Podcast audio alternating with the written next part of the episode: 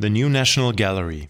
For the time being, let's remain at the Cultural Forum and look to our right, with the Gemäldegalerie behind us, at the last independent structure by the great architect Ludwig Mies van der Rohe, the New National Gallery.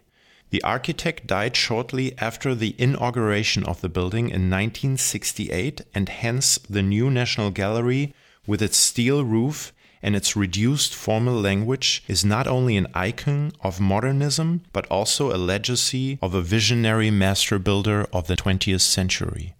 Since 2015, the museum has been appropriately modernized through extensive renovation measures.